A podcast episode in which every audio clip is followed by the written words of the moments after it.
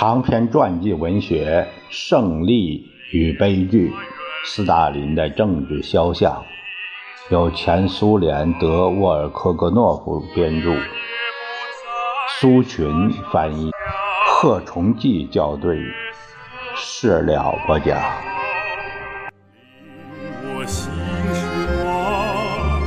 在这布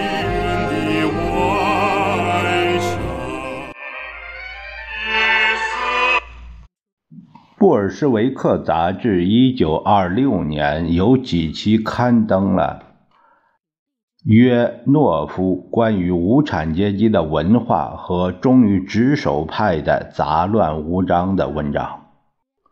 文章批判性的分析了忠于职守派的中间人物瓦尔金和阿维尔巴赫的观点。这两个人曾在《忠于职守》杂志上表明了自己的观点。因此被称为忠于职守派。布尔什维克杂志证明不可能存在不受社会风暴、经济动荡和阶级搏斗影响的纯艺术。过了不久，布尔什维克杂志又刊登了阿韦尔巴赫给约诺夫的回答。这个回答总体来说是：阶级斗争的尖锐化将伴随文化革命。是谁改造谁？是群众把旧文化打碎并吸取其中所需要的东西，还是让整个旧文化大厦显得比无产阶级的文化更强大？不久就公布了一个必须对文化发展进行行政管理的提纲。比如说，在这方面极为有代表性的是，在同一个布尔什维克杂志上发表的题为《指挥员与文化革命》的社论。社论下定论说，对培养社会主义建设者的文化指挥员，问题是一个政治问题。只要培养出文化指挥员。教会就会垮台，独立的创作联合会就会消失，那些标新立异的人就会沉默下来，而那些远离人的精神本质的艺术就会变成文化的冒牌货。当然，用命令的方式代替思想领导的方法是值得怀疑的。非但如此，在许多领域里，政治过去和现在都在发号施令。但是也有些领域，政治只能去施加影响，这里不能使用政治的手术刀，否则在使用过程中会得到与期望完全相反的结果。斯大林认真注视着文学中动荡的过程，他感到引起社会意识大变动的文化革命必然引起对文艺作品和整个文化珍品的巨大兴趣。到二十年代中期，全国居民的文化程度大大提高了，特别是在一些少数民族共和国里，变化惊人。到一九二五年与一九二二年相比，识字的劳动人民人数在格鲁吉亚增加了十四倍，哈萨克增加了四倍，吉尔吉斯坦增加了三倍，其他地方也出现了类似的情况。文化和识字的真正中心是城市里的工人俱乐部和农村的茅屋阅览室。与1913年相比，期刊的发行数量增加了两倍，书籍的发行量也有所增加。开始大量建立图书馆。奥德萨、埃里文、塔什干和巴库都建立了电影制片厂。政治局多次讨论过为群众接触文艺作品创造良好条件，加强布尔什维克对文艺的思想影响问题。一九二五年六月，政治局批准关于党的文学方面的政策的决议。决议指出，必须爱护那些接受革命的老作家，还根据斯大林的建议。指出了继续同路标转换派的倾向做斗争的重要性，文件强调指出，党应当大力根除自以为是和外行用行政方式干预文学问题的做法。遗憾的是，三十年代时这些正确的结论被遗忘了，而在当时，党中央还是遵循列宁的下述遗训的。真正的社会主义所需要的正是文化，在这里，蛮干和突击，靠机智和毅力，或者任何优良的个人品质，都是无济于事的。斯大林的助手们定期向总书记汇报有关无产阶级作家新出版的作品和文章的情况。自然，他不可能阅读所有的这些新作品和文章，但是在斯大林的藏书中，有些书是那些年代廉价装订成册的长篇作品和小册子，上面还有与他用红铅笔标出的记号。顺便说，他在书的空白处所做的大部分批语和观点是用有色铅笔写的。他尤其喜欢用红铅笔写。斯大林的许多战友自觉不自觉的也仿效他，特别是克叶弗洛西洛夫。从标出的记号看，有理由认为斯大林阅读过福尔曼诺夫的《恰巴耶夫》和《暴乱》，随拉菲莫维奇的《铁流》，福伊万诺夫的中篇小说。格拉特科夫的水泥，受总书记爱戴的高尔基的作品，诗人别季缅因斯基、别德内伊、叶赛宁的诗歌，其他著名语言大师的作品。斯大林注意到了普拉托诺夫及其作品《切文古尔》，为日后应用基坑，但是从一切迹象来看。他对充满深刻人性味的有才华的作家并不理解，作家不眠不休地寻找荒诞情节的创作手法使总书记感到生气。有一次，他特别把这件事告诉了法基耶夫。斯大林喜欢戏剧和电影。后来，尤其到了三十年代和四十年代，他经常光临大剧院，常常在克里姆林宫或别墅里看新电影，一直看到深夜。他不太喜欢绘画，并且公开说他对绘画缺少应有的欣赏力。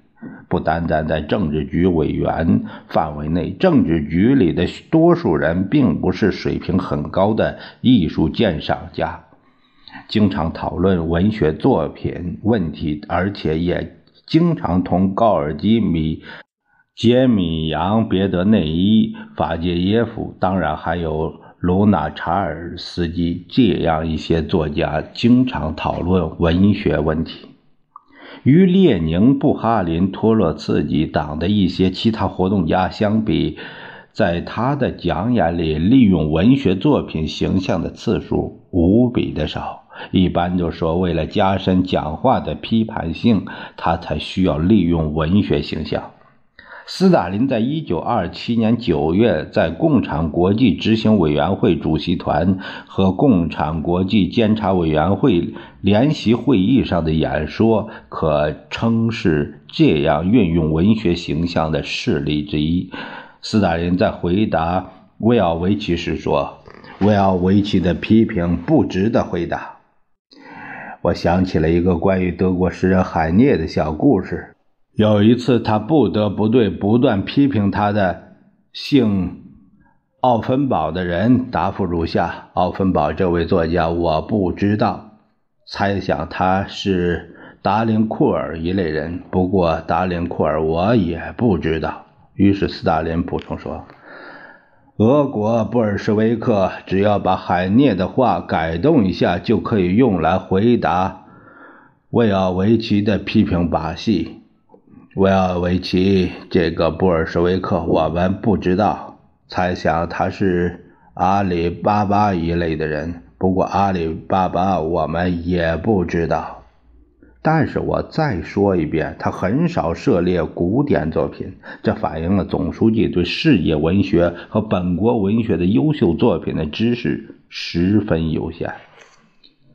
斯大林在公开发表的一些演讲里，并没有放过机会表明自己对某些作家及其作品的态度。总书记的见解总是既绝对又武断。例如，他在写给比里。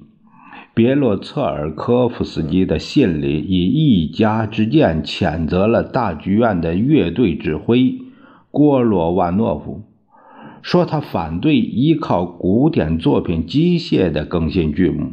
总书记在这里把郭罗万诺夫主义说成是一种反苏现象。三十年代时，谁要是得到这样的评价，就要掉脑袋呀！例如，斯大林也曾把布尔加科夫的逃亡看作是反苏现象。不过，他补充了一段温和些的话：“但是我绝不会反对上演逃亡，只要布尔加科夫给自己的八个梦再加上一两个梦，描写出苏联国内战争的内部社会动力，使观众能够了解所有这些自称为诚实的谢拉菲木之流。”和各种各样的编制以外的大学讲师都被赶出俄国，并不是由于布尔什维克的任性，而是因为他们曾经骑在人民的脖子上。斯大林接着在分析布尔加科夫的作品时问道：“为什么常常在上演布尔加科夫的剧本呢？大概因为我们自己的适用于上演的剧本不够。”闹剧本荒的时候，甚至图尔宾一家的日子也算好剧本了。接着对这个剧本做出了这样的评价：这个剧本并不那么坏，因为它给我们的益处比害处多。不要忘记，这个剧本给观众的主要印象是对布尔什维克有利的印象。如果像图尔宾这样一家人都承认自己的事业已经彻底失败，不得不放下武器，服从人民意志。那就是说，布尔什维克是不可战胜的。斯大林的这些话再一次使一句老生常谈更清楚了：就是时间会对某部作品做出最后评价。达官贵人的评论，过些年后可能变得可笑和幼稚，变得不公正和苛刻。甚至考虑到具体的历史因素也是如此，因为在我们的历史上，有些人总是想做出最后评价。例如，总书记恰恰就是这样做的。斯大林一生就是这样斩钉截铁的行事，他毫不犹豫，充满自信，轻视艺术家的智慧。总书记甚至对平时他所尊敬的那些人也采取强硬态度。一九一二年加入布尔什维克党的杰米扬·别德内伊，革命后很快就被公认是无产阶级的诗人。他写的许许多寓言、流行歌谣、诗歌、小品诗、中篇小说、讽喻故事，在广大群众中始终受欢迎。人民诗人的每一行引人注目的诗句都经常受到人们的喜爱，但是别德内伊的许多首诗皮里尔瓦，从热炕上爬下来，不讲情面，却受到了批评。批评他因循守旧，继承了许多与我们格格不入的传统，好像这些东西把我们拖回到过去的时代。中央宣传部认为这种现象是反爱国主义的。杰别德内伊在写给斯大林的信中对这种呵斥发出了抱怨。复信很快就收到了一封无情的复信。你突然嗤之以鼻，叫起绞索来了。也许中央没有权利批评你的错误。也许中央的决定对你没有约束力了，也许你的诗超乎一切批评之上吗？你没有发觉你已经染上了某些使人不愉快的所谓自高自大的毛病吗？在提出这些无法反驳的问题之后，斯大林概括地指出，别德内衣作品中提出的批评是对俄罗斯无产阶级、对苏联人民、对苏联的诽谤，实质就在这里，而不在于张皇失措的知识分子的那一种无谓的哀鸣，惊慌地说：“人家要把。”杰米扬孤立起来，说不再发表杰米扬的作品了，等等。就这样简单生硬。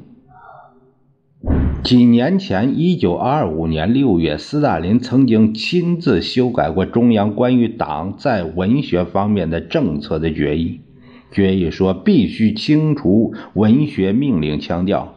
各种有倾向性的、一知半解的和自负傲慢的作风。